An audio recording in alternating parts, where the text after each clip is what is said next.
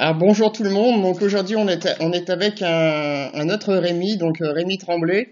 Donc euh, Rémi qui est euh, originaire du pays des des, des caribous. Salut Rémi, Salut! Très heureux d'être avec toi ce matin. comment tu vas? Mais je vais bien, la vie est bonne, je me sens vivant ce matin. Génial.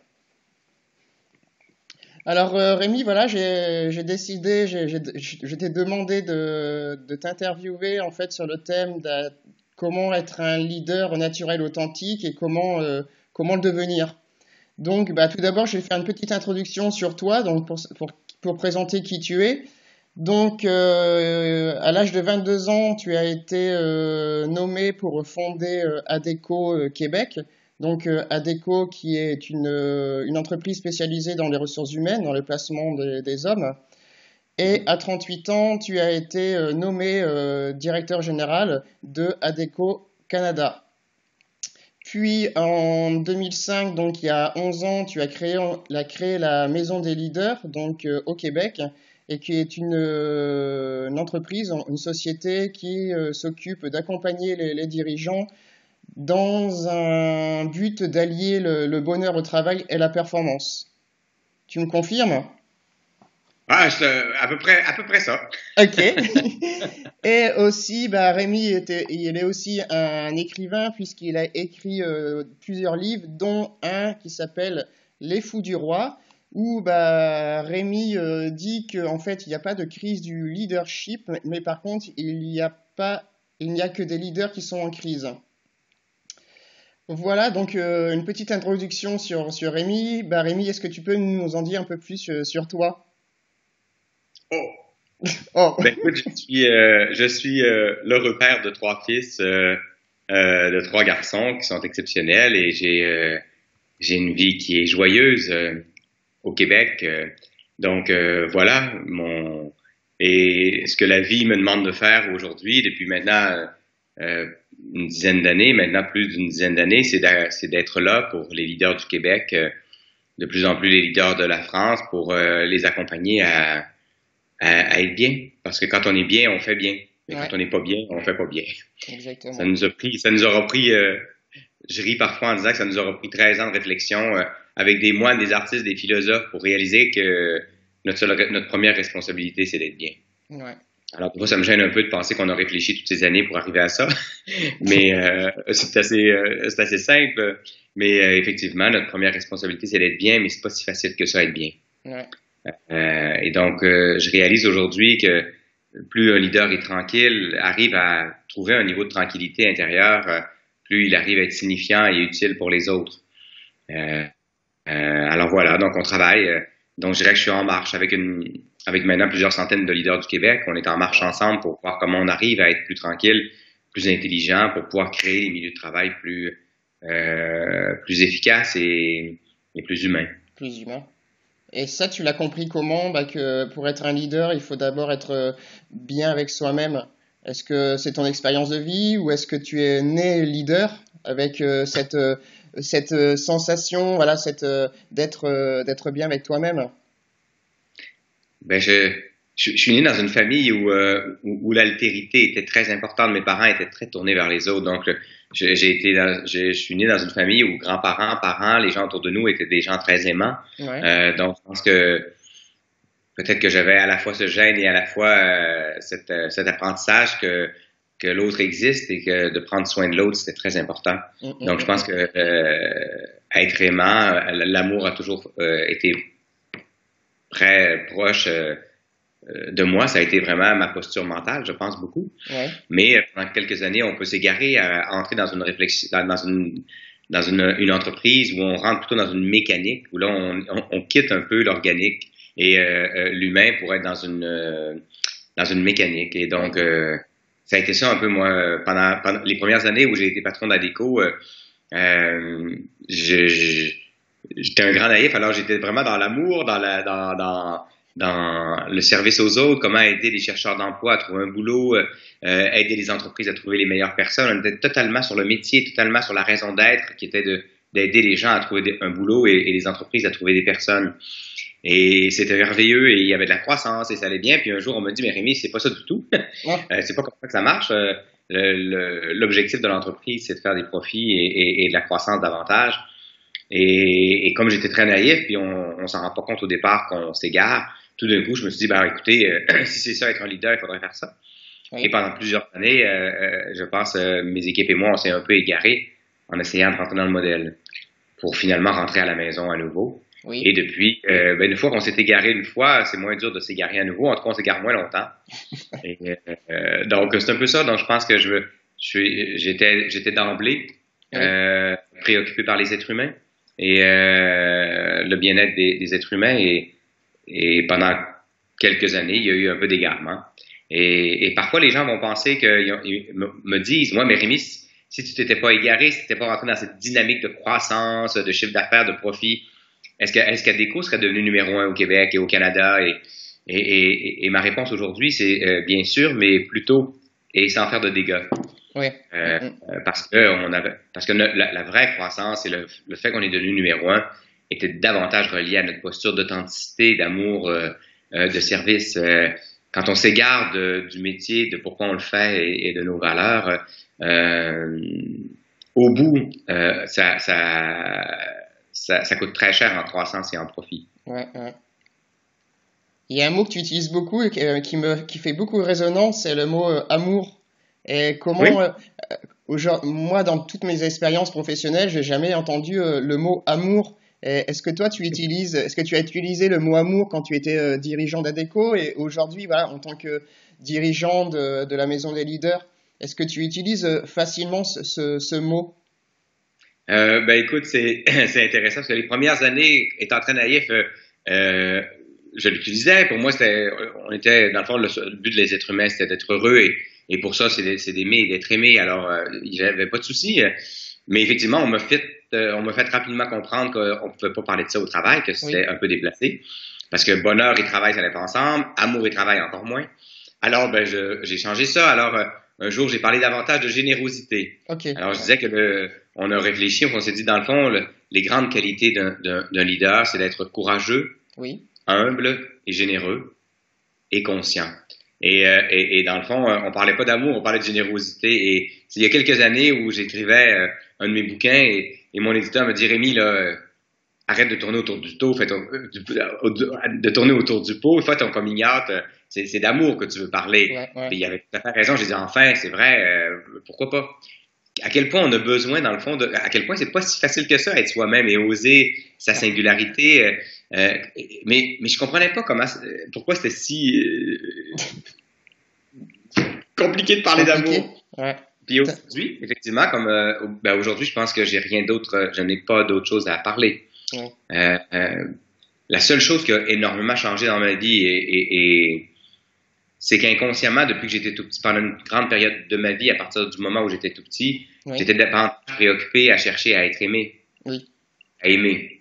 Euh, et donc aujourd'hui, euh, je pense que j'ai trouvé une grande liberté en laissant aller. Bien sûr, j'ai encore besoin d'être aimé comme tous les êtres, comme toute personne, mais euh, mon attention est mise à aimer plus qu'à être aimé. Et je pense qu'on n'a pas d'autre travail à faire que d'aimer les êtres humains, les parents, les leaders notre travail, c'est d'aimer. Ouais, ouais. Mais avant d'aimer les autres, faut voilà, faut, faut s'aimer soi-même. Ben, je ben, ben, je ne sais pas. Ah. Euh, d'ailleurs, quand j'entendais ça, les gens me disaient ça pendant des années. Euh, mon métier, Rémi, pour pouvoir aimer, il faut s'aimer soi-même. Et, et, là, je me disais, mon Dieu, il me semble que je suis aimant. Est-ce que je m'aime tant que ça? Est-ce que je... Honnêtement, j'ai jamais trop répondu à la question, mais c'est, plus une question qui m'intéresse vraiment. Ouais. Euh, euh je... Ce qui a changé ma vie, c'est ressentir le sentiment profond que je suis aimé inconditionnellement. D'accord. Et ce faisant, c'est tellement bon ressentir ça que tu sais quand on ressent pendant tu sais dans notre culture en tout cas judéo-chrétienne, on a on a eu l'impression qu'il fallait en faire beaucoup pour être aimé. Oui oui. Euh, et il fallait gagner l'amour, il fallait mériter l'amour, euh, et il fallait mériter notre ciel, tu sais. Et je crois plus ça. Je pense que en, venant au monde, ben même avant d'être créé, dans, on est déjà aimé, euh, appelons ça par, par Dieu, le tout, euh, et, et, ressentir cet amour inconditionnel, mais pas de, des êtres humains, mais de sentir que moi, je, j'ai de la valeur comme autant que la fleur, autant que toi, autant que on est aimé inconditionnellement. On n'a rien à faire pour être aimé. Et là, c'est merveilleux. Alors, euh, j'ai arrêté de faire tout ce qu'il fallait faire pour être aimé. Oui. euh, j'ai eu aussi la chance d'avoir des parents et des gens aimants autour de moi. Mais je pense que donc ma capacité d'aimer oui. vient davantage du sentiment que je suis aimé inconditionnellement OK. Que du fait que je m'aime moi-même. Oui. Parce que de ressentir maintenant que je me sentir aimé inconditionnellement me donne un tel, une telle liberté de pouvoir être qui je suis, de, que, que finalement, j'ai le goût d'offrir ça aux autres. Oui, oui. Et donc, mon travail maintenant, c'est d'essayer d'aimer chacune des personnes que je croise euh, inconditionnellement. C'est beau, ça. C'est très beau ce que tu dis. Ben, je, je, ça me fait du bien entre moi. mais, mais, mais je trouve ça intéressant parce que j'ai aussi croisé dans ma vie, euh, dans des contextes difficiles, euh, des personnes qui avaient une estime de soi, euh, un amour de soi, je pense, très, très, très, très fragile, capable de gestes d'amour exceptionnels. Oui, oui. Alors, euh, est-ce qu'il faut s'aimer? Oh, je, mais je pense que je, je, suis pas trop insatisfait de, de, ce que je suis devenu, mais c'est même une question, mais c'est ça, voilà. De, et, et, ressentir de l'intérieur qu'on est aimé inconditionnellement. Ouais, ouais. Et c'est cette expérience intérieure, c'est ce, en faire l'expérience qui nous amène à, à, à, souhaiter ça pour tous les êtres. Exactement, ouais. Les, les, les gens, les, les, animaux, les fleurs, voilà, tout ce qui nous entoure en fait. Et c'est un peu bizarre parce qu'après ça, quand on arrive dans l'entreprise, on, on, se dit, ben oui, on est tous d'accord avec ça les, pour les êtres humains, bon, mais quand on arrive au travail, oui. euh, mais écoute, pour moi, il n'y a plus aucune séparation entre ma vie personnelle et, et le travail. Et, mon travail, c'est d'aimer chacun des clients que je croise, des fournisseurs que je croise, euh, des leaders que j'accompagne. Euh, il n'y a absolument aucune différence entre être avec toi présentement ou être avec mes fils hier soir ou, ou tout à l'heure avec, avec, euh, avec des, des, leaders qui ont besoin de moi. Il n'y a plus aucune différence. Mon travail, c'est d'aimer là où je suis, d'être à l'écoute, d'être très présent et, et, et, de servir là où je suis. Et, j'ai découvert, et aujourd'hui, je fais un lien direct, quand on fait ça, c'est clair qu'au bout, euh, il y a la croissance, il y a les profits qui viennent, mais comme un résultat et non pas comme un objectif. Oui. C'est la fin, c'est la conséquence. Voilà, voilà, c'est la conséquence d'avoir été.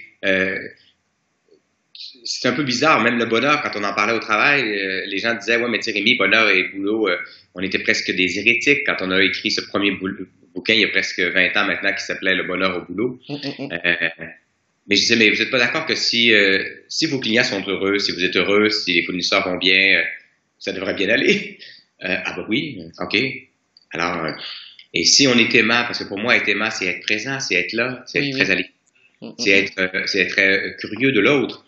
Mais si on est, si on est à l'écoute de nos marchés, de nos clients, de nos personnes, puis aussi à l'écoute de nous-mêmes pour, pour être bien, ben, ça devrait bien aller. Oui. Et Aujourd'hui, je, honnêtement, aujourd'hui, je pense qu'on pourrait travailler, on commence à travailler avec des chercheurs à la Maison des leaders euh, universitaires et je pense qu'on pourrait un jour euh, découvrir le lien direct entre le niveau de tranquillité euh, intérieure d'un leader et la performance de sa boîte au bout. Mmh, mmh. La tranquillité intérieure nous permet d'avoir accès à toutes nos intelligences. Oui, oui. Et elle passe par cette posture d'amour. Parce que ce qui nous amène à être toujours intranquille, c'est notre notre besoin sans cesse d'être aimé. Oui, oui. Nous égare complètement de ce qu'on a à faire ici comme être humain euh, et ça nous, euh, ça nous, ça nous bouffe une, une telle énergie, euh, ça nous empêche d'être qui on est et donc ça peut pas produire des résultats. Non. pour terme, peut-être si on, on travaille vraiment beaucoup, beaucoup, beaucoup, beaucoup d'heures, on, on, va y arriver. Mais on peut, en étant tranquille, on met notre énergie aux bons endroits, on travaille beaucoup moins, on est plus intelligent, ouais, on fait moins et il y a plus de résultats. Oui, ouais. mais après, tu vois, est-ce que il y a beaucoup, tout le monde a de l'amour, il y a beaucoup de gens, entre... de beaucoup de personnes en entreprise, en entreprise qui ont, qui ont de l'amour. Est-ce que derrière, euh, voilà, ils sont aussi facilement manipulables à tout, toutes ces personnes qui ont beaucoup d'amour en fait? Est-ce qu'on peut, dans ce système où bah, le plus faible se fait bouffer par le, le plus fort, et, euh, mmh. généralement, voilà, le, le, plus faible, il a énormément d'amour. Ben, on se fait bouffer quand on, quand on est, quand on cherche à être aimé. Ouais. Quand on aime, on se fait pas bouffer. Ouais. ouais. c'est quand on cherche à être aimé qu'on se fait bouffer. Mm, mm. Euh, parce qu'on est là, on est vraiment vulnérable quand on aime. On est au contraire très à l'aise d'exprimer notre vulnérabilité, parce que notre but c'est d'aimer, c'est pas de chercher à être aimé sans arrêt. Et donc on est beaucoup plus libre. Et, quand on est libre, ben on est libre. Ouais. Et euh, tu sais, je, pour moi, il y aura, il y aura des abus tant qu'il y aura des victimes. Oui. Euh, euh, on est très tolérant dans nos entreprises. J'en reviens pas. D'ailleurs, dans les fous du roi, je hurle un peu contre la tolérance. Alors, plutôt que l'inverse. Je trouve qu'on est trop tolérant. On tolère tout. On tolère euh, des comportements qui n'ont pas d'allure. On tolère des pressions qui n'ont pas de sens. Euh, on tolère une vitesse présentement qui est la nouvelle forme de violence, à mon avis, dans nos organisations. Et on, on, tolère ça. On tolère tout. Mais pourquoi on tolère ça? On tolère parce que parce qu'on a peur de perdre. On a peur de perdre, voilà. On ne pas être aimé, on a peur de ne pas être promu, on a peur de... Et, et, et, et c'est là notre souci. La journée où on fait fondre ça et on se dit, euh, perdre, euh, c'est moins pire que de me perdre. Oui. Alors j'arrête de me perdre. Ouais. Mais, mais, mais bien, bien sûr, euh, je pense qu'il faut créer des environnements euh, propices à la confiance où on sent qu'on peut être qui on est dans ces environnements qui sont sécures. Une de mes collègues, Linda, disait un jour, on a créé chez Adeco Québec à l'époque un microclimat de paix. Et, et c'est ce qui fait qu'on peut être totalement qui on est, euh, plus authentique, plus qui, qui, nous sommes. Et, et c'était extraordinaire. Et, on avait des, des, des, niveaux de performance, des ratios de bénéfices extraordinaires parce qu'on avait cette occasion d'être là.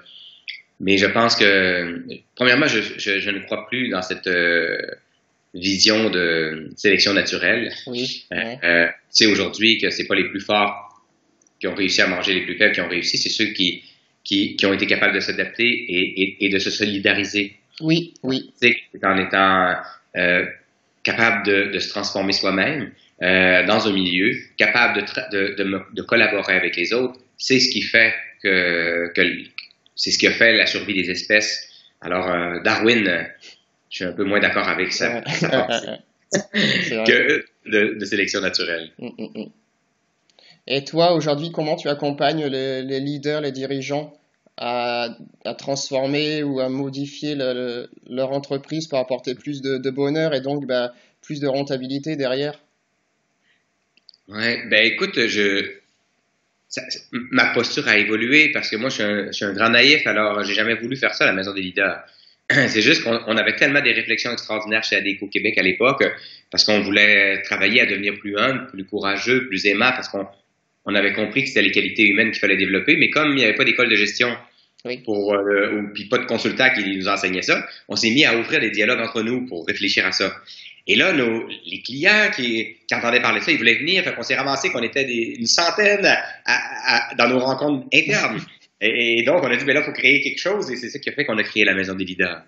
Alors, quand j'ai vu ça, quand j'ai vu euh, qu'il y avait une telle détresse chez les leaders et un tel désir d'évoluer comme être humain, puis une telle quête de pouvoir mm, mm, être mm, soi-même, de pouvoir être heureux, de créer des environnements propices euh, et de créer, d'engendrer à la fois de la créativité et de la croissance, ben on a, on a poursuivi les dialogues et, et moi j'ai rapidement quand même compris que ce qui m'avait permis de devenir un meilleur patron, c'était de devenir un meilleur être humain.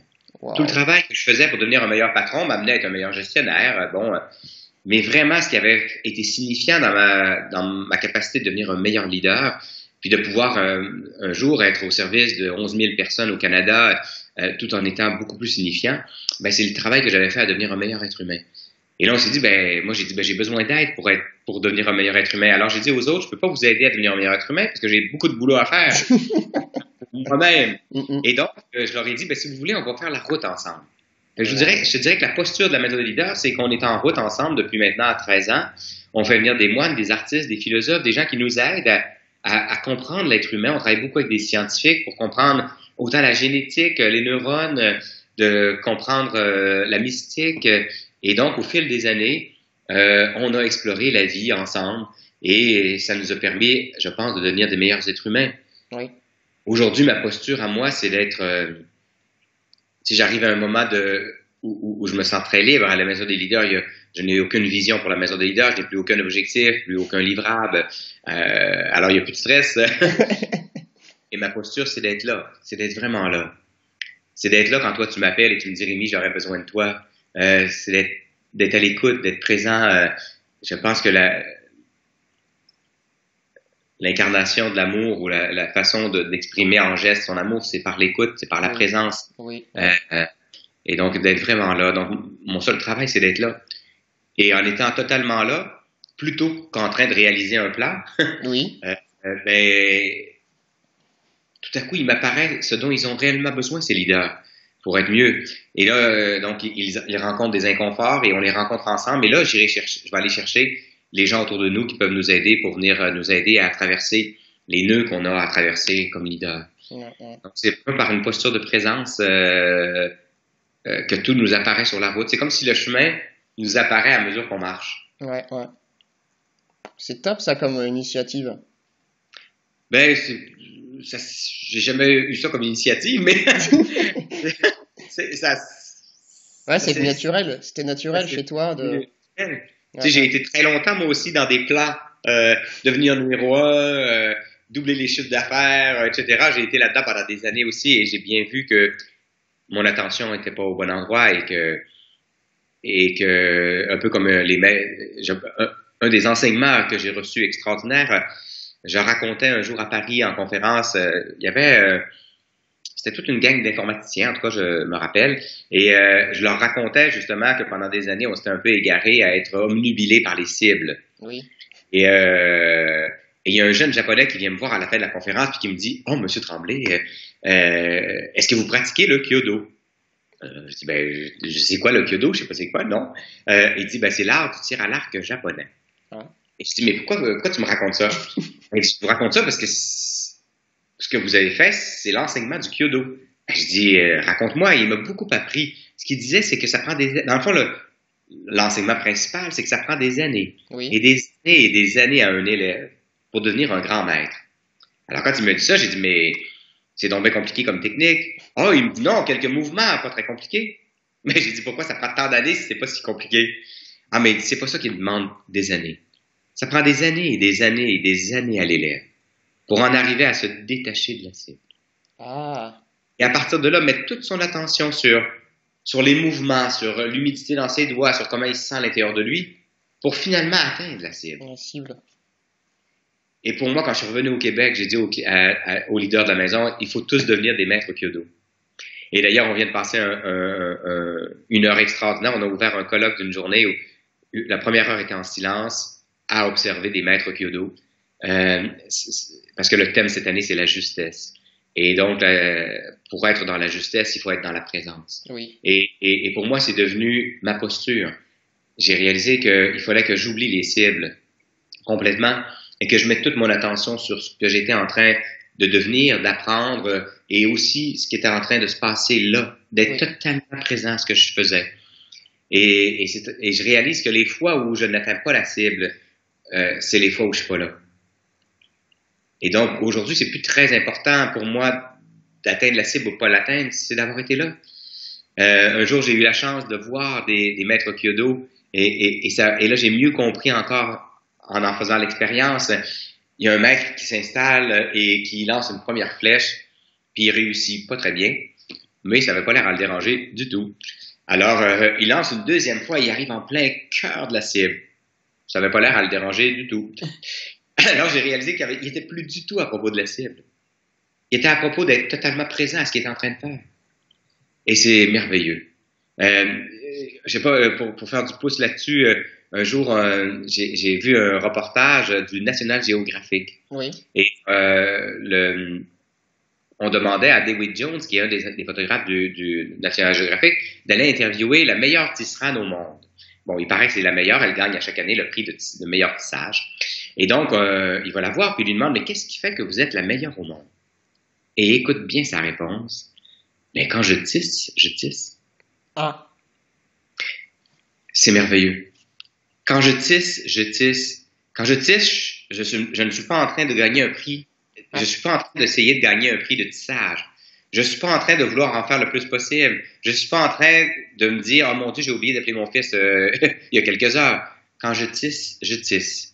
Et pour moi, quand je suis revenu, quand j'ai écouté ça, je me suis dit, ben moi, quand je tisse, je tisse. Quand je suis avec Rémi, je suis avec Rémi. Quand je suis avec mon fils, je suis avec mon fils. Quand je suis avec un client, je suis avec un client. Une faire une seule chose à la fois, avec une telle présence. C'est ce qui fait qu'au bout, sans aucun objectif, elle devient la meilleure tisserande au monde. Oui, oui. Et elle n'en a rien à foutre de devenir la meilleure tisserande au monde. Toute sa passion est d'être totalement présente à ce qu'elle est en train de faire. Et donc, pour moi, ces enseignements ont changé ma vie. Puis peut-être un troisième enseignement que j'ai reçu, on fait des, voyages initiatiques avec, les, avec euh, nos leaders de la maison parce que ça nous aide à, je dirais que c'est des accélérateurs pour évoluer. Un jour, on est allé au Burkina Faso et on a eu la chance de rencontrer le roi des Mossi. Là, on était tout énervés, écoute, on n'avait jamais rencontré un roi de notre vie. Alors, on dit roi, mais écoutez, euh, on n'a jamais rencontré un roi, c'est quoi la job d'un roi? Et écoute sa réponse aussi, d'une telle sagesse. Il dit, la job d'un roi, c'est d'aider chacun de ses sujets à devenir ce qu'il est. Oups. Et j'ai ça aussi, ça m'a bouleversé parce qu'un de mes amis, Serge Marquis, qui est médecin, m'avait dit un jour, tu sais, Rémi, ta mère t'a mis au monde. Ta job à toi maintenant, c'est de venir au monde à toi-même. Alors, si notre travail comme être humain, c'est de venir au monde à nous-mêmes, la journée où on devient parent, professeur ou leader, ben peut-être que c'est d'aider les autres à venir aussi au monde à eux-mêmes. Oui. Et quand on a demandé au, roi, on a dit, écoutez, euh, c'est quoi les qualités humaines qu'on devrait développer pour être un bon roi qui fait ce que vous faites? Et j'ai là aussi été très touché. Il nous a dit, euh, ben, comme vous m'en demanderez plusieurs, je vous en donnerai trois. L'écoute. Oui. L'écoute. Et l'écoute. Ah, ok. et encore, ça venait cogner sur le clou de la présence. Au début, j'ai pas trop compris. Je me suis dit, oh, il voulait vraiment qu'on comprenne. Hein. Mais c'est plus tard, ça m'a pris des mois. Moi, je comprends pas très vite. Alors, ça m'a pris des mois avant de comprendre que ce qu'il voulait probablement dire, c'est l'écoute, l'écoute et l'écoute. Ça veut dire une telle présence avec tous mes sens aiguisés les maîtres d'eau, ils sont là, totalement à l'écoute de ce qui est en train de se passer en eux, autour d'eux, le vent, euh, l'humidité, etc. Et, d'une telle présence à ce qui se passe autour de nous, une conscience qui est élargie à ce qui se passe. Si ma conscience est, si je suis là, avec tout sens, avec une conscience élargie, il va m'apparaître le bon geste, la bonne parole, la bonne chose, la bonne opportunité, le bon rachat d'entreprise, euh, la bonne campagne de pub, tout va m'apparaître. Et c'est un peu ce qui se passe dans ma vie à ce moment-ci, c'est que euh, j'ai l'impression de forcer beaucoup moins de tout, tout m'apparaît. Quand je suis là. Voilà. Mais ma être là. Après, c'est difficile d'être toujours à 100% à l'écoute. Voilà, c'est c'est de l'apprentissage aussi. Oui, mais c'est comme euh, c'est comme euh, tu sais la, la, première fois qu'on commence à, à jouer du violon, c'est c'est très difficile. Et, on est, et, et, probablement qu'après quelques heures, déjà, tu es très fatigué. Oui, oui. Euh, c'était les, les, premières années où j'ai commencé à pratiquer la présence. J'étais brûlé à la fin de mes journées. j'étais tellement fatigué parce que fatigué d'avoir été, d'avoir voulu être présent. Oui, oui. Et, maintenant, j'arrive à être, quand j'accompagne des groupes, entre autres, j'arrive à être vraiment là, euh, presque toute la journée, euh, sans effort. Mais ça s'appelle la pratique. Oui, voilà. Et pourquoi on peut. Il y a des gens qui peuvent courir des heures euh, après des années de pratique. Ben, la présence, là, c'est un muscle. Euh, et il faut, il, faut, il faut le pratiquer, la présence. Voilà. Soit par une technique de méditation, par de l'escalade ou par tout. Euh, dans, dans, plusieurs traditions, il y a soit les, il y a les arts martiaux, il y a euh, des techniques de calligraphie, la peinture, hein, tout, tout, tout, ce qui nous permet de développer une pure présence, dans l'instant. Et, et, et, donc, on peut choisir l'activité de son choix. Mais c'est clair que si on ne se pratique pas, on n'y arrivera pas. On n'y arrivera pas. à chaque fois, on va tomber, on va voilà. Pour devenir un athlète, je pense, dans une discipline quelconque, quelconque ça prend 10 000 heures de pratique. Oui. Alors, il faut commencer ce matin. Voilà, il faut y aller. mais, mais ça devient, c'est un peu comme la posture d'amour. Oui. À chaque fois, moi, que, que je me rends compte que je suis en train de chercher à être aimé, puis mon gauge, mon bon, euh, en, bon québécois, mon gauge, mon, ce qui me permet de, de, de, sentir ça, je vais donner un exemple. Moi, à chaque fois que je me, que je m'attrape ou que je me vois en faire trop, je me dis, Rémi, le trop vient jamais d'une posture d'amour. Le trop vient d'une posture de vouloir être aimé. Alors, dès que je veux en faire trop, oui. oups, je me dis, ah, là, tu es en train de vouloir être aimé ou apprécié. Ou... Et donc, je laisse et je reviens dans une posture d'amour. Et, et, et donc, cette capacité à revenir, ça aussi, c'est une pratique. Et donc, j'arrive à revenir de beaucoup plus rapidement et beaucoup plus rapidement dans une bonne posture, une posture d'écoute, une posture de présence, une posture d'amour. Et donc, euh, c'est plus facile que c'était il y a quelques années et, j'espère que ce sera encore plus facile dans 10 ans. C'est super ça. Mais ça demande, voilà, ça demande de pratiquer tous les jours. Euh, comme on prend sa douche, voilà, il faut aussi apprendre à être à l'écoute de soi-même et à l'écoute des autres. Oui, mais je, pense aussi, ça c'est quelque chose que j'ai compris il n'y a pas tellement d'années. pourtant, j'ai rencontré des scientifiques depuis des années, mais on a au Québec des personnes merveilleuses qui ont qui sont un peu les pères et mères de la conscience, des réflexions sur la conscience au Québec. Et, et, eux, ils m'ont bien fait réfléchir que que la conscience, un peu, notre conscience, c'est notre vision du monde. Hein? Oui. Et donc, euh, on est tous habités d'une conscience pure qui, qui, est capable de tout intégrer, mais malheureusement, il n'y a pas accès. Alors, on travaille fort pour essayer de dévoiler cette conscience qui est. Et, mais, et plus ma, ma, conscience se dévoile, plus ma vision du monde s'élargit, tout d'un coup m'apparaît des choses. Et eux, ce qu'ils m'expliquaient, c'est que probablement qu'à un moment donné, il m'est apparu que la seule chose utile, c'était d'être présent. Oui. Et pendant une période de ma vie, c'était juste pas dans mon champ de vision c'est pas que j'étais une mauvaise personne, c'est pas que j'étais pas là, c'est, c'est juste que, alors faut accepter que pour des personnes, dépendamment de son champ de conscience, euh, de l'évolution de cette conscience-là, ben, ça existe même pas. Alors ce que je suis en train de raconter, il y a plein de gens qui vont dire, mais, mais de quoi il est en train de parler? Mais, mais, en bon québécois, mais que c'est qu'il est en train de parler? Alors ça a comme pas de, ça a aucune résonance, ça n'existe pas ce que je suis en train de dire, c'est pas grave. Ça fait, c'est pas dans le champ de conscience. Et, pendant des années, moi, il y a des gens qui m'ont dit des choses comme ça. À ce moment-là, j'étais pas là, c'est pas grave. Et, donc, euh, ce qu'ils m'ont dit, euh, sais, moi, comme je te disais, je suis un grand naïf, j'essaie d'être là, mais ils m'ont dit, Rémi, tu sais, sans t'en rendre compte, ce que vous avez fait depuis 13 ans à la Maison des leaders, c'est de permettre à ce champ de conscience de s'élargir. Vous travaillez sans vous en rendre compte euh, à créer un environnement qui est propice au dévoilement de la conscience. Et donc, plus la conscience se dévoile, plus on se sent libre, moins on a peur, et plus, plus les possibles nous apparaissent. Notre champ de possibles est de, plus en plus grand. Et j'avais pas réalisé ça. Aujourd'hui, je comprends mieux comment évolue la conscience humaine, comment ça se dévoile. Mais c'est vrai qu'à la Maison des leaders, c'est exactement ce qu'on fait parce que les façons d'élargir la conscience, oui.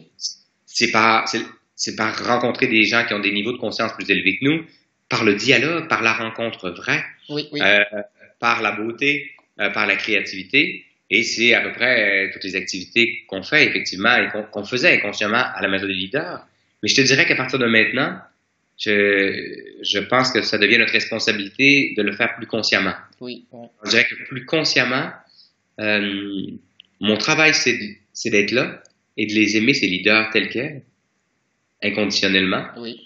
Et ensemble, quand même, travailler à dévoiler davantage cette conscience qui est là, qui est capable de voir la réalité telle qu'elle est. Waouh.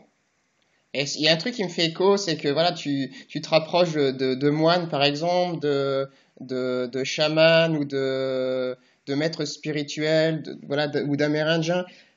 Comment aujourd'hui on peut aborder tous ces, tous ces sujets qui tournent autour de la spiritualité en, en entreprise? Parce qu'aujourd'hui en France, c'est très tabou ce, ce, sujet la spiritualité. Comment, comment, voilà, comment euh, intégrer ce, ce domaine qui est une ouverture de conscience aussi? Mais dans le fond, on, est tous habités. Hein. À partir du moment où on a senti quelques heures après la naissance qu'on était séparés du monde, ou plutôt, on est tombé dans l'illusion qu'on était séparés du monde. Hein. C'est ce qui se passe scientifiquement chez le bébé à un moment donné. Euh, il, réalise qu'il n'est plus sa mère, qu'il est séparé du monde, donc le monde est dangereux. À partir de là, euh, il y a une quête en nous qui s'installe.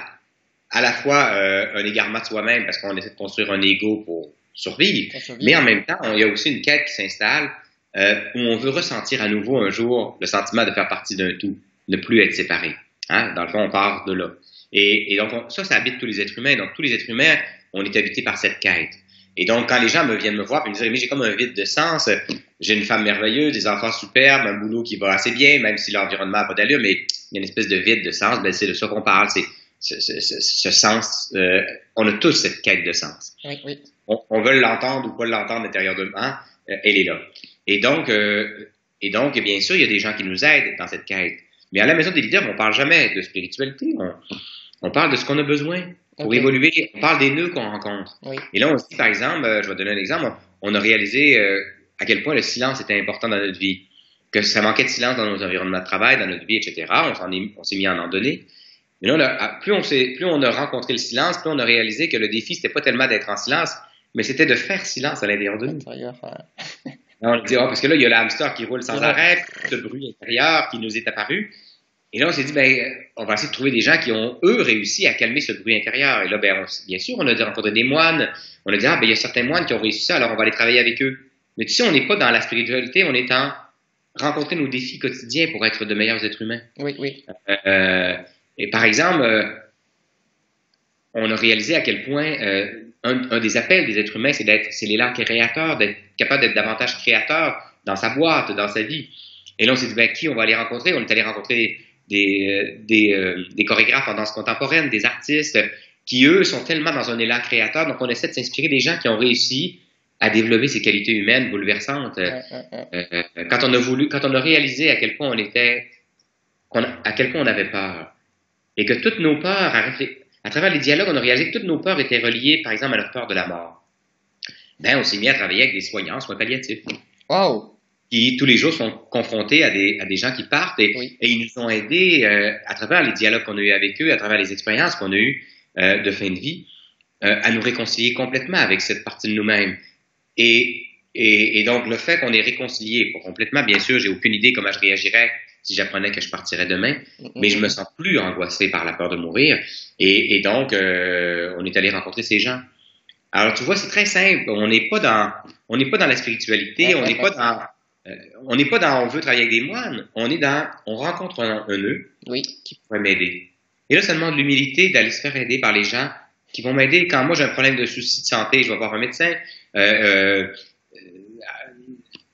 quand on a voulu, quand on a réalisé à quel point on s'était déconnecté, par exemple, de la Terre, on a appelé notre ami Dominique Rankins, qui est un leader spirituel autochtone, parce que lui, il est tellement connecté à la Terre-Mère. On a réalisé que s'en reconnecter, ça nous reconnecterait probablement davantage à nos racines, à qui on est comme être humain. Alors, on n'est pas très, euh, on n'est pas du tout concept, on n'est pas du ouais. tout, euh, on cherche pas la spiritualité, on, on, on, essaie de trouver sur la route les personnes, les réflexions, les, qui vont nous aider à, à, à être mieux, ouais. pour mieux faire. Alors, euh, dans le fond, euh, les, ces leaders-là viennent à la maison des leaders, mais ça ne veut pas dire que dans leur entreprise, ils vont inviter un moine. Plusieurs oui. le font, plusieurs vont inviter nos amis dans leurs organisations. Parce que quand ils se mettent à écouter leurs leur gens, ils disent, ah ben, ça me manque le silence dans ma vie, mais je réalise que ça leur manque aussi. Oui, oui. Alors là, ils vont, ils vont décider, par exemple, comme euh, dans une organisation, il y a une demi-journée de silence par mois. Et là, ils parlent de faire une demi-journée de silence par semaine. Wow. Ça veut dire qu'il y, euh, y, a que la réceptionniste qui répond au téléphone, ou ah, bien sûr, s'il faut que tu parles à un client, oui, mais entre eux, pendant trois heures par semaine, euh, ils ne se parlent pas. Euh, et c'est extraordinaire, il y a un niveau de calme extraordinaire. C'est un peu comme quand l'électricité, quand on perd l'électricité, hein, puis qu'on oui. réalise le bruit des ordinateurs, etc., ben, c'est un peu ça qui se passe. Tout d'un coup, tout le monde arrête de parler. Et ils adorent ça, ils ont apprivoisé le silence, ils adorent ça, ils sont beaucoup plus efficaces grâce à ça. Alors, c'est pas, euh, c'est pas un concept, là. On, on, nous, on veut juste être mieux. Mieux, oui. Alors, on fait ce qu'il faut pour être mieux, puis on va chercher les personnes qui nous aident à être mieux. Voilà, au bon moment, et les, les spécialistes, euh, quand il faut. Ouais. Voilà. Et, et, je, et toujours, euh, et les deux mots qui reviennent tout le temps dans nos voyages ou à la maison des leaders, les gens disent, mon Dieu, on, à la maison des leaders, c'est merveilleux puisqu'on on peut euh, explorer des sujets hyper sérieux sans jamais se prendre au sérieux. On est très peu intellectuel, tu sais, on est, on est, on est vraiment là et il y a deux choses qui reviennent tout le temps aussi, c'est la simplicité et la joie. Euh, on est vraiment dans la joie à la maison des leaders, on vit beaucoup, on est dans la simplicité et pourtant, on parle de choses aussi graves que la finitude. Oui, oui. Et on réalise que dans le fond, euh, le fait qu'on va mourir, c'est une réalité euh, qui est pas très grave. On se donne beaucoup d'importance. Oui, et tout de coup, ça devient léger, on est capable d'en rire. Mais on est capable d'aborder des sérieux, des... comme là présentement, on, on travaille euh, un des enjeux qu'on que nos leaders rencontraient, c'est on a beaucoup de Syriens qui, viennent travailler dans nos organisations. Et je sentais que derrière les inconforts, c'est beaucoup l'ignorance. Et, je me suis dit, ben là, ça me préoccupe qu'on soit capable de bien les accueillir, de bien vivre avec eux. Alors, on a rencontré un imam extraordinaire euh, qui est un leader euh, spirituel islamique. Euh, et donc, tous les groupes de réflexion, on va passer une journée avec lui dans sa mosquée et on lui pose toutes les questions. C'est un être humain extraordinaire et on ressort de là en se disant, mon Dieu, on n'est pas, de, on n'est pas du tout différent. Ouais, on rentre dans la mosquée et là, il y a toutes les, il y a tous les signes arabes, il y a, les, il y a, le, il y a le thé qui, qui, qui, se montre comme ça, il y a toutes les différences, il y a le costume. Et, et là, tu, tu, dis, mon Dieu, il n'y a rien de moi ici, je, je me sens complètement... Euh, la première fois que je l'ai rencontré, d'ailleurs, Omar, je me disais, mon Dieu, j'avais l'impression, en traversant la porte, d'avoir déménagé de pays, d'être ailleurs complètement. Et après trois quarts d'heure, je lui ai dit, écoute, je, je, suis un peu bouleversé. Il me dit, ben comment ça? J'ai dit, je me sens complètement à la maison. Wow. il y avait plus de, de, signes musulmans, il y avait plus de homard, il y avait plus de turban, il y avait juste euh, cet homme et, moi portés par la même quête que, que les êtres humains en soient mieux. Oui. Et, et, c'était merveilleux. Et, donc, euh, nous apparaissent sur la route les personnes dont on a besoin pour, pour euh, dénouer les nœuds qu'on rencontre. Voilà, pour, pour, pour soulever les défis, voilà, pour, ouais. pour voilà. Mais c'est merveilleux de, c'est merveilleux. Mais, mais pour ça, il faut déjà être en marche. Oui. Je dirais que ce qui définit les leaders qui viennent à la maison, c'est des, des, êtres humains en marche qui souhaitent avancer. Mais aujourd'hui, qu'est-ce qui bloque en fait? Parce qu'il y a beaucoup de, de dirigeants, de, de leaders qui, qui, sont en crise, voilà, comme, comme tu peux dire. Mais qu'est-ce qui bloque? Qu'est-ce qui, qui va pas? Est-ce qu'il y a, il y, a, un blocage d'aller à l'intérieur d'eux-mêmes? Est-ce que ben, ben, déjà, il faut déjà avoir la, conscience que c'est là qu'il faut aller. Ouais. Euh, euh, puis je dis la conscience, ça a été moi conscience à moi. Peut-être que d'autres vont trouver d'autres solutions. moi, c'est celle que, que, que, que, une de celles que j'ai trouvées. Mais je pense que c'est, je pense qu'on est, on est prisonnier de deux choses. Oui. On est prisonnier principalement de deux choses. On est prisonnier de l'espoir et de la peur. L'espoir et la mort? Et la peur. La peur. Donc, euh, pour moi, j'ai tellement le désir de vouloir devenir euh, un super patron et le patron des patrons et le patron des patrons des patrons et euh, je veux avoir un super salaire, je veux avoir une super maison. Alors tous mes désirs, tous mes espoirs, euh, c'est pas grave d'en avoir, mais j'en suis un peu prisonnier. Et comme j'ai peur de perdre ça, j'ai peur que tout ce que je souhaite n'arrive pas. Oui. J'ose pas être moi-même parce que j'ai peur qu'en osant être moi-même, euh, ben je n'ai pas tout ça. Et de l'autre côté, euh, j'ai peur de perdre ce que j'ai déjà euh, j'ai peur de perdre ma crédibilité, j'ai peur de la perdre l'amour qu'on me porte, j'ai peur de peur de peur de peur. Alors pour moi, c'est euh, autant l'espoir que la peur. Euh, et ces deux, ces deux, ces deux espaces qu'on a énormément rencontrés dans les dernières années à la Maison des leaders. Euh, premièrement, pour découvrir que la peur, si on parle de la peur, euh, c'est une alliée extraordinaire et que quand on ose la rencontrer, elle a plein de choses à nous dire. Et, et, parfois, si moi j'avais pas peur en traversant la rue, je serais, je serais, déjà mort depuis très longtemps. Alors ma peur, elle est une alliée, waouh. Euh, alors comment être capable de l'observer?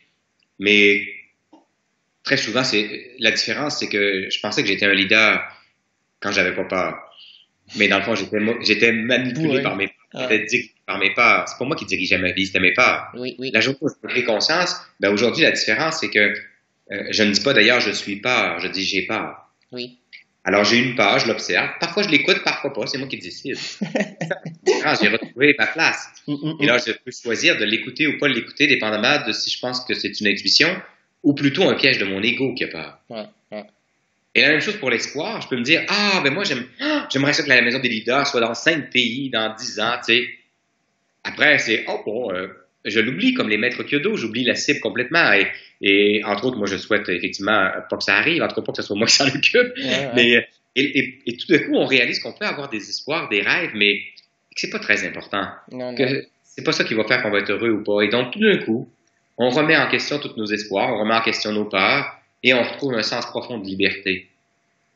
Et, et tout d'un coup, et à partir de là, ben on est prêt. On se dit, ben si, pour, si par exemple euh, j'ai quelque chose à dire. Et si ça dérange, ben, je fais d'autres choses, c'est pas grave. Mm, mm, Mais mm. si je me dis, si je dis ça et ça dérange et je suis licencié et c'est un drame et je n'existerai plus et, et euh, mon ego va être affecté, alors je fais rien. rien C'est sûr que la prise de conscience de cet ego qu'on construit, qu'on solidifie et qu'on protège, euh, c'est une prise de conscience importante. De réaliser que dans le fond, ce moi que j'ai construit, c'est pas moi. C'est pas moi, voilà. C'est le moi que j'ai construit pour survivre dans un monde comme celui-ci. Mais c'est pas moi. Alors la journée où je réalise que je ne suis pas ce que je pense que je suis, j'arrête de solidifier cette patente-là puis de la protéger comme la prunelle de mes yeux. Je me dis, je suis beaucoup plus que ça.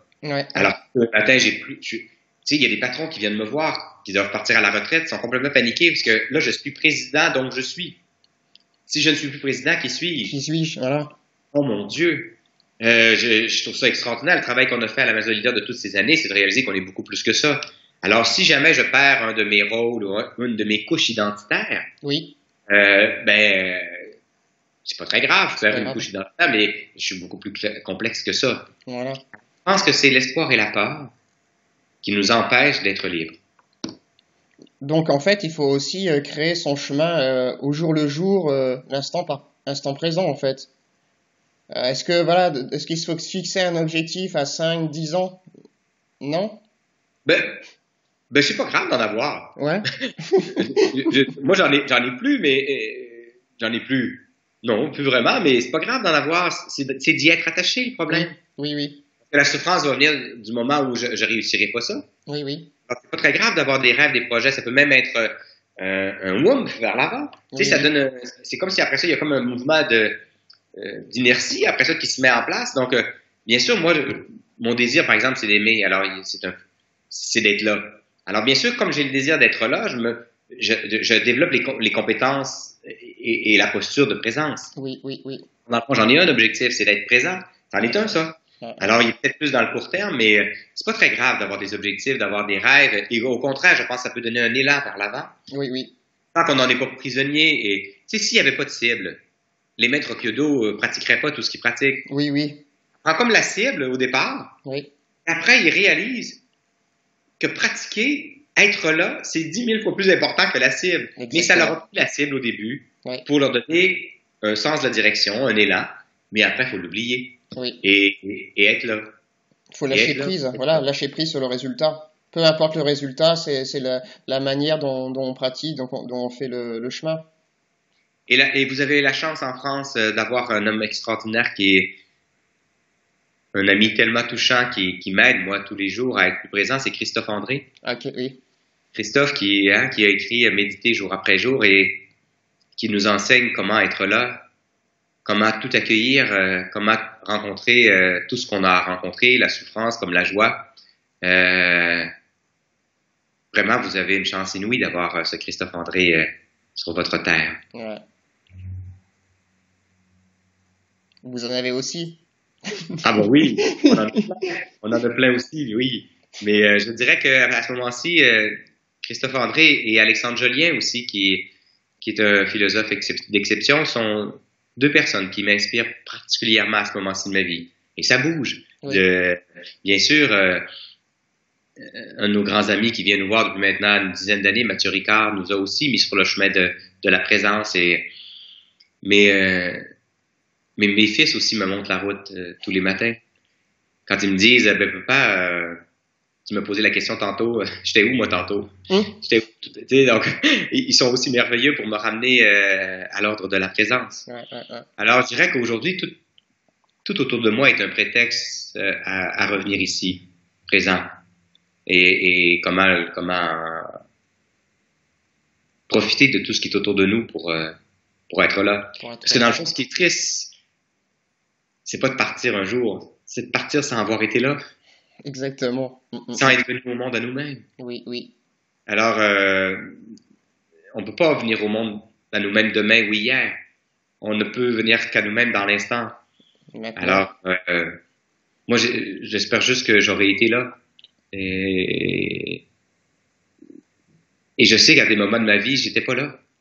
Et, et si j'avais le, les seules culpabilités que j'aurais aujourd'hui, c'est, mon Dieu, de ne pas avoir été vraiment présent, vraiment là. Euh, pour les personnes autour de moi, pour moi-même. Oui, oui. Et, et, donc, je veux plus ça. J'en ai pris conscience. Et aujourd'hui, je veux être là. Je, moi, ma sœur est décédée, j'avais 9 ans, elle avait 11 ans. Et je pense que j'ai eu la chance de comprendre jeune que le temps qui m'était imparti était limité. Ben, il n'est plus question que je le perde, que je le fasse perdre aux autres. Oui, oui. Euh, je, je, veux être là. Et je réalise que être, se sentir vivant, c'est, c'est, c'est quand on est là. Et voilà. Et la vie est un jeu. Il faut s'amuser à chaque instant. Oui, c'est vrai. Ouais. C'est, pas demain, c'est aujourd'hui, c'est maintenant. Mais ça, c'est, c'est ce que j'admire chez toi, Rémi, cette capacité. Le petit garçon est jamais très loin. Mm, mm, et, mm, et, je pense que venir au monde à ce moment, c'est revenir au monde au petit garçon qu'on est, la petite fille qu'on est à l'intérieur de nous. Euh, souvent, quand les leaders viennent me voir, par exemple, ils, me disent Rémi, je, je, comprends pas, j'ai une super entreprise, euh, je fais du sport et je m'ennuie. Et je leur dis toujours Ben, tu t'ennuies de toi. c'est vrai. On s'ennuie du petit gars ou de la petite fille qu'on a été. Mon Dieu, qu'on s'est égaré, ben, c'est pas grave. C'est pas grave. C'est pas s'en rendre compte qui est grave. Tu sais, moi, je fais bien des conneries, mais c'est pas trop grave. Ce qui est important, c'est de s'en rendre compte. et d'en faire un peu moins. Et, oui. Et, euh, et c'est la même chose pour ça. Et donc, moi, c'est ce que j'admire chez toi, ta capacité à être là, totalement authentique. et euh, ça me touche. et, et je trouve que je suis certain que dans l'accompagnement que tu fais, c'est pas tant ce que tu leur racontes qui les transforme, mais ce que tu es. Ouais, ouais. Et, dans le fond, c'est de se dire, euh, c'est un peu ça les maîtres. Tu sais, le maître, c'est pas tellement ce qu'il nous enseigne, me disait Mathieu, qui nous transforme, mais c'est ce qu'ils sont. Oui, oui. Et étant, étant comme ça, il nous montre que c'est possible. Ça veut dire un qui, dont on, sent tellement dans la compassion et dans la, dans la liberté. On se dit donc c'est possible aussi, moi, que je puisse un jour. euh, et donc, ça veut dire que ceux qui travaillent avec toi, ils se disent Ah, c'est possible qu'un jour, je puisse devenir enfin un petit garçon. Bah oui, il faut s'amuser. un petit garçon authentique et, et- et Ouais. libre et plus léger. Oui. Et probablement que c'est, c'est ça que. Si c'est l'effet que tu me fais, probablement que c'est l'effet que tu fais aussi aux gens que tu accompagnes. Bah après, voilà, l'enfant a aussi pleuré. L'enfant a aussi beaucoup, beaucoup pleuré. Donc Oui. il fallait que je le, voilà, que je le, que je le soutienne, que, que je lui applique euh, du lait pour bien, voilà, pour le réapprivoiser. C'est comme un petit chat en fait. Ouais. C'est exactement pareil. Ouais. Mais aujourd'hui, tu es capable de. On sent qu'il y a une légèreté plus grande. Oui. Euh, et, et pour moi, vraiment, c'est. Et d'ailleurs, quand je vais rencontrer des leaders en France à travers les réseaux des APM, je suis assez touché parfois de la détresse qui est là. Je suis très préoccupé. C'est d'ailleurs pour ça que j'ai accepté d'être avec toi ce matin parce que j'ai rencontré des êtres humains magnifiques, mais euh, été euh, bouleversé à quel point c'était difficile pour eux d'être eux-mêmes, d'être là. Et ce qui me surprend, c'est à quel point on se prend au sérieux en France. Et euh, vous avez, par exemple, c'est merveilleux parce que je trouve que vous vous laissez plus de place à ce qu'on parle de choses sérieuses que peut-être nous on peut avoir. Oui, oui, Mais en même temps, on se prend au sérieux en les abordant. oui, oui. Et, et alors, c'est là où on peut s'apporter. Je pense que vous êtes capable d'apporter des sujets euh, sérieux, et nous, on, on est peut-être capable d'être, de se prendre un peu moins au sérieux. Voilà. Et en- on peut, ensemble, on peut travailler à aller vers plus de liberté. Je pense vraiment que des leaders euh, plus tranquilles, plus légers, plus libres, euh, créent plus de pérennité et de succès à long terme. Exactement. Ouais. Je dirais que c'est une croyance qui s'est installée par l'observation. C'est ce que j'ai observé Oui, comme un scientifique qui observe sur la route et non pas comme uniquement un intuitif comme je peux être parfois. Ça a été par l'observation et euh, et on peut s'aider ensemble. Et je suis content d'être là avec toi pour qu'on puisse ensemble, les deux Rémi, des deux côtés de l'Atlantique, voilà, les cousins. pour essayer de faire ça ensemble Ah parce oui, que oui. il n'est pas question qu'on parte sans être venu au monde. Il n'est pas question qu'on parte sans avoir été là. Ouais. Alors, faut commencer là, là. Faut être commencé là. Oui, oui. La vie est trop courte. Il n'est pas question qu'on. Non, il n'y en a Ouais. pas question. Maintenant, C'est pas une go. option de pas être heureux. Ouais. C'est pas une option. S'amuser tout de suite, maintenant, et voilà. Mm. Dans, dans la douceur, pas dans la douleur. Ouais, voilà. Voilà. Et quand la douleur euh, se présente, on la rencontre? Oui, voilà. En sachant qu'elle ne dure pas? Mm, mm, mm. Comme le bonheur non plus. Il passe, il euh, n'y a rien qui est solide, il n'y a rien de permanent, tout bouge, mais comment être capable de tout accueillir ce qui se passe euh, sans s'accrocher à rien? Et mon Dieu, tout d'un coup, la vie est plus douce. Eh oui, elle est magique la vie après. Oui, C'est ça qui est beau, c'est la magie de la vie. oui. Faut être des, des Et petits enfants. entreprises ont tel besoin de magie. J'aime beaucoup ça. ça, C'est un mot qu'on n'utilise pas dans les entreprises, mais je pense que cette espèce de, de magie euh, s'opère euh, bien au-delà de nous. Oui. Sais, ça demande quand même un peu d'humilité pour réaliser qu'on est. On, on se pense des grands stratèges et brillants, etc. Mais finalement, il faut laisser s'opérer quelque chose. Exactement, mais ouais. Euh, moi, le petit Rémi Tremblay qui vient de, de Chicoutimi, euh, euh, je peux faire très peu de choses.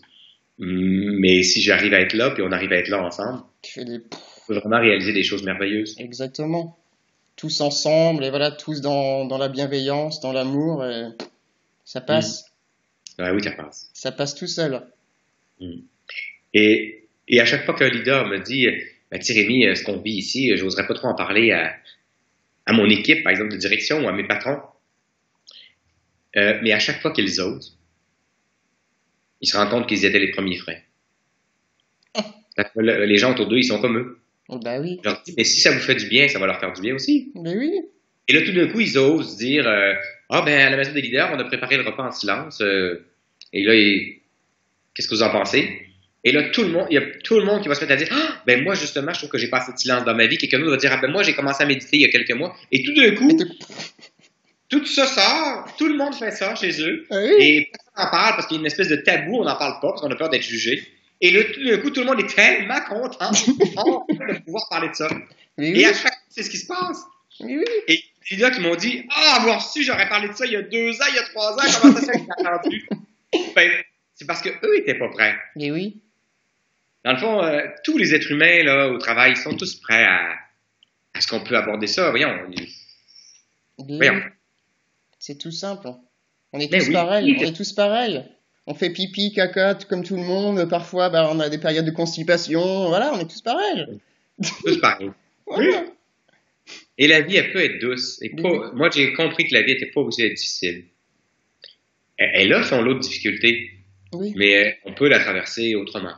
Puis les difficultés permettent aussi de grandir, d'ouvrir notre, notre conscience, d'être dans l'amour, voilà, d'accueillir l'autre. dépendamment de ce qu'on en fait. Oui, oui. Je me rappelle un jour, j'avais dit à ma mère, qui m'avait déjà dit ça, d'ailleurs, j'avais dit, ben, maman, tu dit, parce qu'un de mes cousins souffrait, et, et je lui ai dit, ben, maman, tu elle était triste. Et je lui ai dit, ben, tu me dis qu'on grandissait de la souffrance. Elle se retourne vers moi, elle dit, où on rapetisse, ça dépend. Donc, oups. Donc, ce qu'elle voulait me dire, qu'effectivement, parce qu'elle, d'ailleurs, elle en a rajouté en me disant, ben, tu sais, Rémi, si à chaque fois que la souffrance se présente, on grandissait, dans tous les centres de personnes âgées, il y aurait tous des vieux lumineux extraordinaires parce qu'ils ont rencontré beaucoup de souffrance dans leur vie. Malheureusement, c'est pas le cas. Mm. Et dans le fond, ce qu'elle voulait me dire, c'est c'est ta responsabilité de choisir ce que tu fais avec la souffrance qui se présente. Donc, quand la douleur se présente, c'est toi qui choisis de grandir ou pas. Mm, mm, mm. Mais elle dit, tu resteras jamais pareil. Alors, soit tu vas devenir aigri, fataliste, fermé sur toi-même, recroquevillé avec une espèce de, de, de carapace que tu vas te mettre, Oui. euh, ou au contraire, ça va te permettre de te libérer. Mais tu ne pas égal, alors c'est toi qui décides. Ouf! Alors, on ne grandit pas automatiquement de la souffrance. Oui, oui. On saisit la souffrance comme opportunité de grandir. Voilà. ouais, ouais, ouais. C'est important qu'on regarde. C'est important parce que beaucoup de gens sont devenus fatalistes Oui, oui, oui. euh, euh, à cause de la souffrance, À cause de la souffrance, voilà. à cause de ce qu'ils ont fait plutôt de la souffrance ou de ce qu'ils n'ont pas fait avec la souffrance mm, qui leur a été euh, présenté sur un plateau d'argent. Oui, oui. Waouh. C'était puissant. J'espère que ça va être utile, euh, mais déjà pour moi c'est j'aime beaucoup les questions. Je trouve que les questions nous transforment. Alors merci pour toutes ces questions qui m'aident moi-même à, à, à continuer à, à cheminer. Ouais. À Et grandir. merci pour ta joie. Euh, être en contact avec ta joie, c'est un cadeau. Mm, mm. Pareil, hein. Réciproque. Comme quoi, c'est comme quoi c'est contagieux la joie. Mais oui, mais oui. Et par contre, la colère aussi, c'est contagieux. euh, voilà. Donc, il faut aussi Ouais. savoir. euh, Ah, j'adore ça, c'est vrai. ouais, ouais. Il faut choisir, faut choisir ce qu'on exprime. Oui, oui, oui. Et donc là, il faut toujours être dans l'instant présent pour dire ben, comment je réagis par rapport à la colère de l'autre. Est-ce que je la- je l'accueille? Est-ce que voilà, c'est toujours être présent. Parce que si on n'est pas présent, bah, on prend on prend la colère de l'autre, on, on rebondit dessus et, et ça, on, on arrive à un conflit. Donc on Mais je réalise comment c'est la qualité, euh, la pratique de la présence. Moi, j'ai comme l'impression à un moment donné que ça l'a comme euh, permis. Là, il y a comme un vase en nous qui reçoit les, les choses. C'est comme si ce vase est devenu tellement grand que, que quand la colère arrive euh, ou quand il y a des choses qui m'arrivent de l'extérieur, j'ai l'impression que je, je suis capable d'embrasser beaucoup plus grand. oui. Même par rapport à mes propres émotions, j'ai l'impression que le vase est plus grand. tu sais. La, la, la présence a élargi ce vase. On est beaucoup plus capable de tout accueillir sans être complètement euh, chaviré ou chahuté. ou- Ouais, ouais. on est capable de, de rencontrer ce qui est là, mais c'est pas très grave et c'est capable, on est capable de le traverser euh, plus rapidement, plus facilement. Hum, hum, hum. C'est très beau. Et un, un mot de fin, qu'est-ce que tu aurais à dire? Voilà, comment, comment être un leader, comment, voilà, comment devenir un leader, comment, pour conclure? Ben, je conclurai par euh, merci. Merci, merci euh, pour cette rencontre. Merci pour ce que tu fais auprès des personnes que tu accompagnes. Euh, merci à la vie d'être euh, une, une enseignante si extraordinaire. Euh, merci, je merci beaucoup. Bah, je te retourne le merci. Énorme merci. Hmm. Et merci d'être là pour tous ces leaders en France qui, euh, qui ont tel besoin de pouvoir enfin vivre pleinement leur vie plutôt que d'être dans la survie? Oui, oui. Merci. Merci. À bientôt. Et après, voilà, il faut aussi travailler avec, avec euh, ensemble. Donc, Ouais. euh, les Français et les, et les Québécois, euh, main dans la main. Ben oui, les gens Ah oui? de partout. Ben Mettre oui, de la légèreté. Ouais. oui, on va trouver ça ensemble. Ah ouais? Ok. Un énorme merci. Merci à toi.